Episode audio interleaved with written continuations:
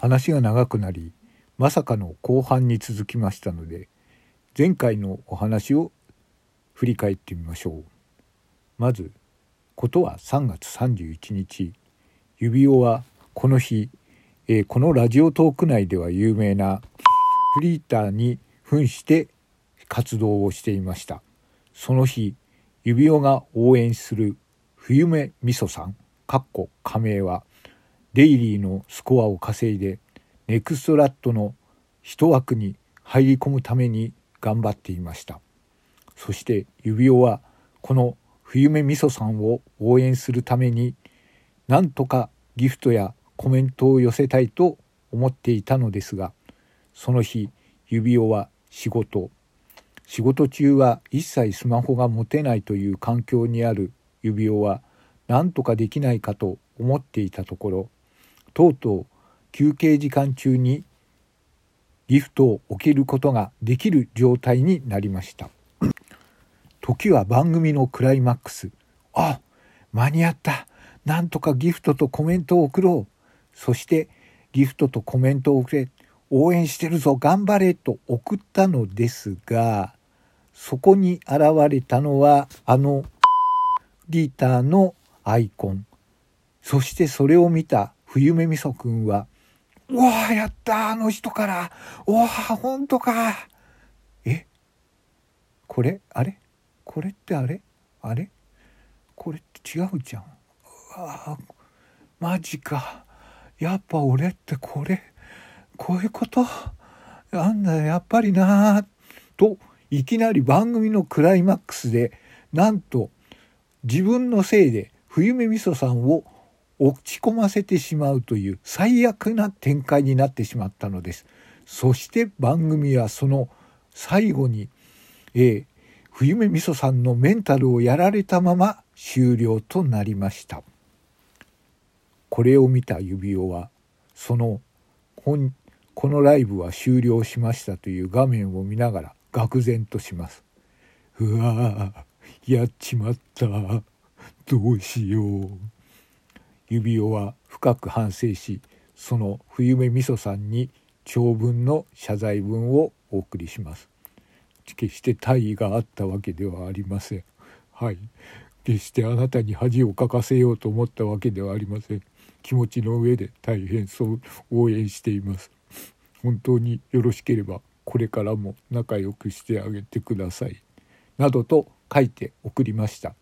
この思いが冬目みそさんに届くように届くようにと思いながらさて夜になって仕事が終わっても冬目みそさんからの返信はありません。そして番組もとうとう終わってしまっていました。はあこれはどうなんだろう。俺はとうとうやっちまった。やらかしてしまったと思った指輪さん。アイコンはオリジナルに戻しそのプロフィール文には、えー、問題を起こしてしまったのでちょっと、えー、反省します。謹慎しますというプロフィール文に変わっていました。さてその後なんとかこれはもしかしたらこの影響力のある冬目みそさんにあの人のやることはひどいよね。あんなことをすること人だとは思わなかった。と言われればこの指輪はラジオトーク内でもう立場がなくなり多分それに乗っかる大勢のファンリスナーが「そうだそうだ指輪なんていなくていい指輪なんか抹殺してしまえ」というふうになるのは目に見えていました。とうとう私もラジオトークを去る時が来たのかなそんなことを考えながら悶々としながらそうすると夜の12時過ぎに冬目みそさんの番組が始まったのです。で指輪は「潜る」という言葉は大嫌いなのですがその時はまさしく潜ってこの冬目みそさんの配信を聞いていたのです。そして30分ぐらい経った時にとうとう指輪の話題が上がりました。そういえば前半の最後あの指輪さんが指リフリーターって名付けて俺にギフトを投げてきたんだよねああそれを聞いた指輪は終わった積んだ俺はもうこのスマホからラジオトークのアプリを消すしかないなと思って聞いていたらあれめっちゃ面白かったですよね。いやあの人すごいあのタイミングであれ投げてくるってほんと最高。は？どういうこと？いやあの人ねあれ番組的にはすごい盛り上がりましたよね。あれね普通で終わったら面白くないんですよ。あそこであの指リフリーターが来て俺がぬか喜びをしてその後落ち込むっていう最高じゃないですか。あれやってくれるなんて最高ですよね。は？俺はこんなに苦しんでるのになんで最高なの？その上にそれでですよ指輪さんってあんなキャラクターなのにあれですよ俺にすげえ長文の謝罪文送ってきてるんですよ。はあおいお前読んでんじゃねえかよどういうことだよいやあの人結構あれなんすね。おいおいおい、営業妨害までするな。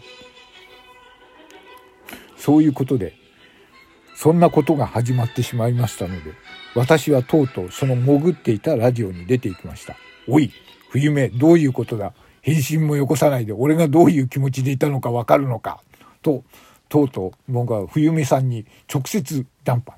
それで、まあなんとか冬目さんの方は全然気にしていなかったということでただただですよ私のこのもうこのラジオトーク内を去らなくちゃいけないのかなと思った。あの鬱屈した気持ちもやもやした気持ちあれは一体どこに行ってしまったんでしょうか。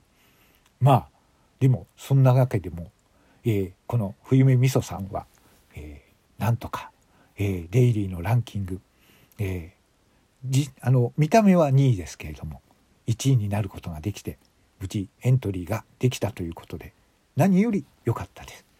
ただ、えー、冬目みそさん。私はこれでは満足はしていません。